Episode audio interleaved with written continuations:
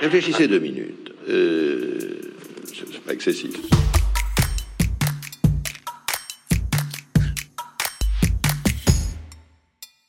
Aujourd'hui, on se penche sur un des arguments les plus utilisés, les plus redoutables, mais aussi les plus fallacieux du répertoire, l'homme de paille. Le paralogisme de l'homme de paille, qu'on appelle aussi l'épouvantail, consiste en gros à déformer l'argument de l'adversaire pour mieux le détruire. Exemple, François Hollande lors du débat présidentiel avec Nicolas Sarkozy en 2012. J'ai donc considéré que nous devions avoir un objectif de long terme, c'est-à-dire garder le nucléaire comme source principale de production de l'électricité, mais réduire sa part à mesure que les énergies renouvelables allaient être stimulées et relevées. Alors, réduire la part du nucléaire pour remplacer par du renouvelable, on peut trouver l'idée bonne ou pas, c'est pas notre sujet. En tout cas, c'est une proposition politique qu'on pourrait considérer comme légitime, et donc difficilement attaquable sans rentrer dans une discussion de fond qui risque d'en ennuyer plus d'un. Alors que peut faire Nicolas Sarkozy face à ça? Eh bien, l'homme de paille. Est-il vraiment le moment pour supprimer le nucléaire? Mettre à bas le nucléaire, casser la filière nucléaire? En fait, il suffit de transformer le réduire la part du nucléaire en sortir du nucléaire. Et une fois la position de l'autre dévoyée, on tape.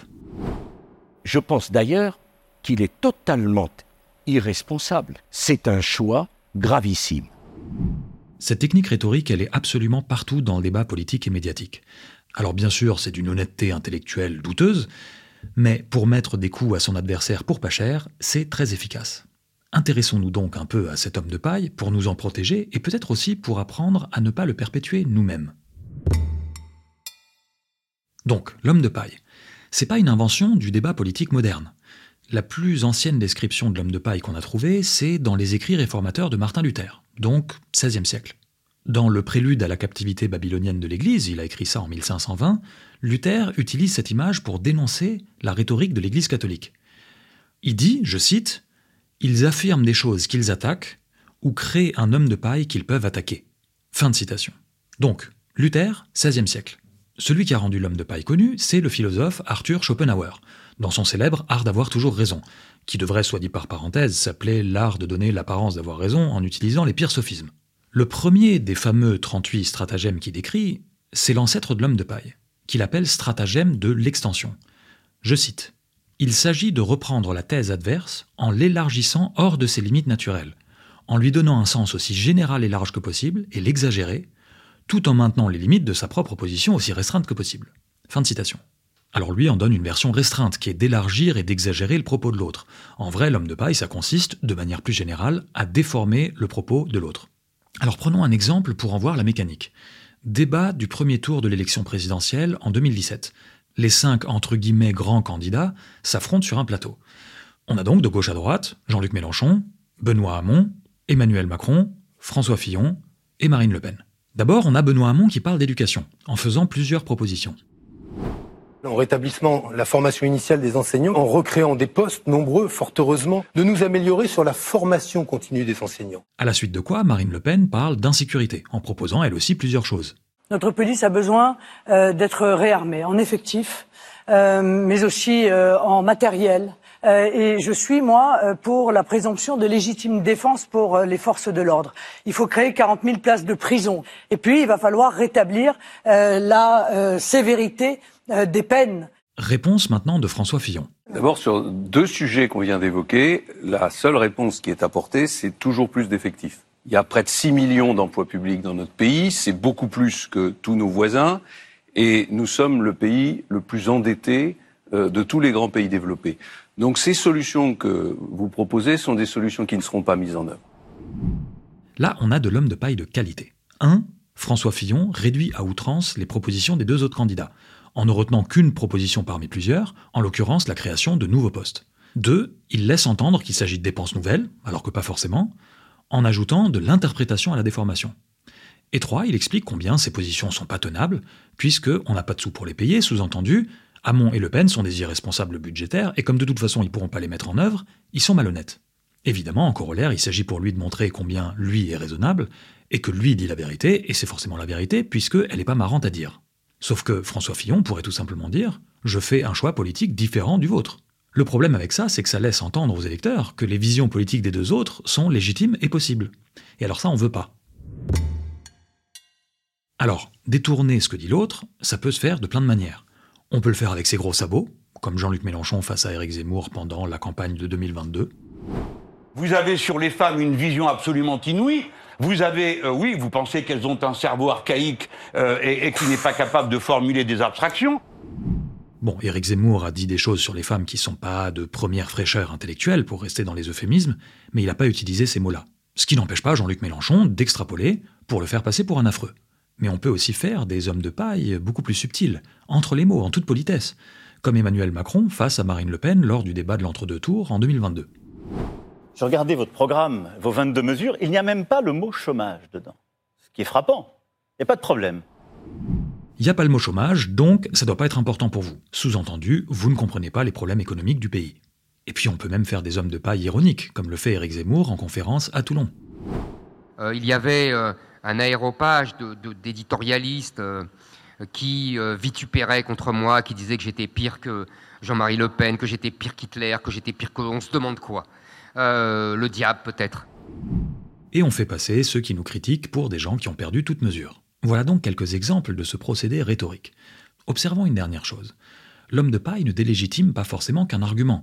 Il peut aussi délégitimer une personne, auquel cas on a un mélange d'hommes de paille et d'arguments ad hominem. Exemple, Jean-Luc Mélenchon interrogé sur son rapport aux violences lors de l'affaire des méga-bassines de Sainte-Soline. Question très simple, Monsieur Mélenchon. Est-ce que vous êtes pour ou est-ce que vous condamnez cette Je suis absolument contre euh, cette euh, dissolution. Monsieur, Monsieur Mélenchon, si je puis me permettre, sur les soulèvements de la Terre, il n'y a pas seulement le fait de s'opposer à certains projets, il y a le fait à Sainte-Soline euh, de d'organiser une manifestation qui est interdite et parfois de cautionner ou de ne pas condamner des gens qui s'en prennent aux forces de l'ordre. Vous voyez bien qu'il y a un sujet de rapport à la loi et à la violence. À Sainte-Soline, la, la violence a été provoquée par Monsieur Darmanin. Quand on jette des pavés sur les, quand on jette des pavés sur les forces de l'ordre, c'est de la faute de Gérald Darmanin? Alors on peut juger que le rituel Condamnez-vous les violences est agaçant, et considérer que les questions de Benjamin Duhamel, sur ce coup, même si elles ne sont pas de première finesse, sont au moins justifiées. Réponse de Mélenchon. J'essaye de réfléchir. Vous, vous vous demandez comment réprimer. Nous n'avons pas le même point de vue dans la vie. Échec et mat. Voilà comment fonctionne l'homme de paille. On élargit ou on réduit ce que dit l'autre, on le détourne, on le transforme, ou encore on le sort de son contexte, et ensuite on tape. Alors qu'est-ce qu'on peut faire contre ce procédé rhétorique? À notre sens, il y a deux possibilités. On reprend notre exemple, celui de Benjamin Duhamel face à Jean-Luc Mélenchon. Soit on assume la version déformée de notre propos, et on tape dans l'autre sens. J'essaye de réfléchir. Vous, vous vous demandez comment réprimer. Nous n'avons pas le même point de vue dans la vie. Mais monsieur Mélenchon, bien sûr que je me pose la question de comment réprimer. Ces gens-là ne respectent pas la loi. Et on part sur si on ne respecte pas la règle de droit, c'est la porte ouverte à toutes les fenêtres. Soit on pointe du doigt l'homme de paille et on dénonce l'utilisation frauduleuse de notre propos. J'essaye de réfléchir. Vous, vous vous demandez comment réprimer. Nous n'avons pas le même point de vue dans la vie. Je n'ai pas parlé de réprimer, vous me faites dire des choses que je n'ai pas dites, je vous demande simplement si vous trouvez les violences justifiées ou pas. Et à ce stade-là, on peut mettre quelques rallonges. Mais si vous trouvez, vous, justifié de jeter des pavés sur la police, libre à vous. Alors si on veut pas faire dans ce genre de malhonnêteté, on peut quand même placer une petite balayette au passage. Monsieur Mélenchon, vous nous dites que vous réfléchissez, c'est tout à votre honneur. Souffrez qu'on puisse nous aussi réfléchir sans être d'accord avec vous. Bon, ça c'était pour le plaisir. Comme pour beaucoup de paralogismes et de techniques rhétoriques, le contrepoison le plus efficace, c'est de relever et de montrer à tout le monde la malhonnêteté du procédé. Malheureusement, ça, ça ne marche que quand on a le temps de le faire. Maintenant, est-ce que l'homme de paille est un paralogisme ou un sophisme? Un paralogisme, c'est un énoncé avec une erreur de logique. Un sophisme, c'est un énoncé avec une erreur de logique, dans le but de tromper son auditoire. Autrement dit, tous ces hommes de paille, est-ce qu'ils sont intentionnels? Eh bien ça dépend des cas. Un certain nombre sont des sophismes caractérisés. On se mouille pas trop dans le cas de Nicolas Sarkozy, il sait très bien que François Hollande ne veut pas supprimer le nucléaire. C'est de la tactique rhétorique pure, et tant pis pour l'honnêteté intellectuelle. Mais il y a aussi des hommes de paille dont on n'est pas vraiment conscient, parce qu'on est pris dans le feu de la discussion ou pris par l'envie de gagner un débat. Ça nous arrive tous. Et cela, on peut peut-être les éviter, pour nous-mêmes en tout cas. Une règle facile pour faire ça, c'est de s'assurer dans une discussion qu'on n'est pas en train de trahir la pensée de l'autre. Par exemple en reformulant ce qu'il dit. Si je comprends bien ce que vous dites, ou on est d'accord pour dire que, on s'assure qu'on débat bien sur les mêmes bases. À partir de là, on peut discuter le propos de l'autre, le critiquer, et même le défoncer si le besoin s'en fait sentir, mais en restant dans la bonne foi. À nous donc de déceler les hommes de paille dans le discours politique et autant que c'est possible, ne pas les reproduire nous-mêmes dans notre discours à nous. Peut-être donc au final que l'esprit critique et l'honnêteté intellectuelle sont plus liés qu'on ne le pense. Mais ça, on en reparlera dans un prochain épisode. Merci à tous de nous suivre, merci pour vos commentaires et vos mots d'encouragement, ça nous fait toujours beaucoup de bien. Merci à tous celles et ceux qui nous soutiennent sur Tipeee, évidemment, l'aventure de l'esprit critique ne serait pas possible sans vous. Bonne fête à tous et rendez-vous au prochain épisode.